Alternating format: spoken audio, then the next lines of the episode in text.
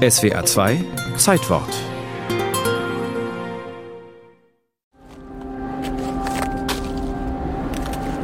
Diese Expedition war viel erfolgreicher, als ich zu hoffen wagte. Es ist der 23. Juni 1802. Alexander von Humboldt ist mit seinem Expeditionsgefährten Aimé Bonpland und dem Ecuadorianer Carlos de Montufa auf dem Weg zum Gipfel des 6232 Meter hohen Chimborazo. Wir hatten einen so heiteren Tag, dass wir höher emporgelangen konnten, als jemals ein Mensch auf der Erde gestiegen ist. Sie wollen den Vulkan als Erste besteigen.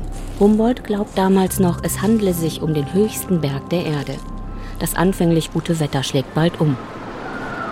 Man sah den Gipfel nur von Zeit zu Zeit. In der vergangenen Nacht war viel Schnee gefallen. Seit 1799 ist Alexander von Humboldt mit dem Biologen Aimé Bonpland auf großer Südamerika-Reise. Humboldt, der gelernte Bergbauingenieur, gilt als einer der letzten Universalgelehrten der Historiker Frank Holl. Was Humboldt gemacht hat, das komplett zu überblicken, ich glaube, das ist nicht möglich. Es ist ein Treiben in mir, dass ich oft denke, ich verliere mein bisschen Verstand. Berlin, Oranienburger Straße 67. Hier verbringt Alexander von Humboldt seine letzten Lebensjahre. Seine Südamerika-Reise hat ihn weltberühmt gemacht und arm. Er hätte schon Geld verdienen können, wenn er eine richtig feste Anstellung an einer Universität angenommen hätte. Das wollte er aber nicht. Er wollte sein Leben lang unabhängig bleiben. In seinem Arbeitszimmer ein einfacher Holztisch, ein kleines grünes Sofa, eine Weltkarte an der Wand. Auf dem Schreibpult Kartenrollen, geöffnete Briefe, aufgeschlagene Bücher.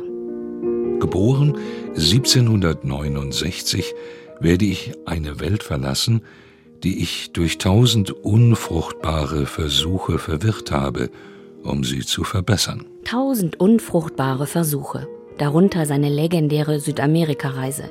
Nie zuvor hat es ein solch privat finanziertes Forschungsvorhaben gegeben. Damit ruiniert er nicht nur seine eigenen Finanzen, sondern auch die einiger Pariser Verleger. Und er schreibt seinem Bruder, jetzt bin ich arm wie eine Kirchenmaus.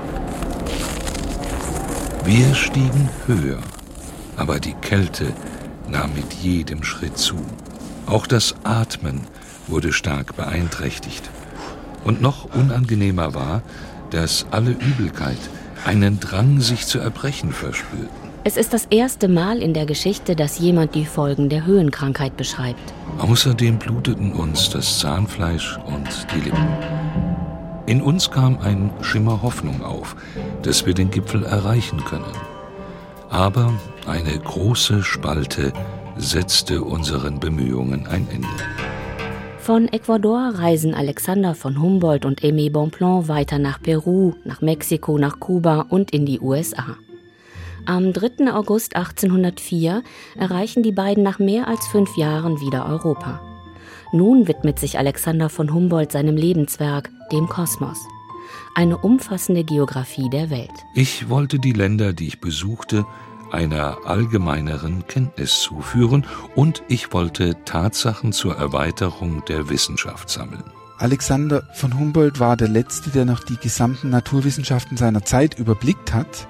Und zu dieser Zeit war das schon kaum mehr möglich. Humboldt stirbt im Mai 1859 mit 89 Jahren, bevor er sein gut 1000 Seiten umfassendes Werk vollenden kann. Was das Fertigwerden anbetrifft, hm, ach mein Freund, man wird nie fertig.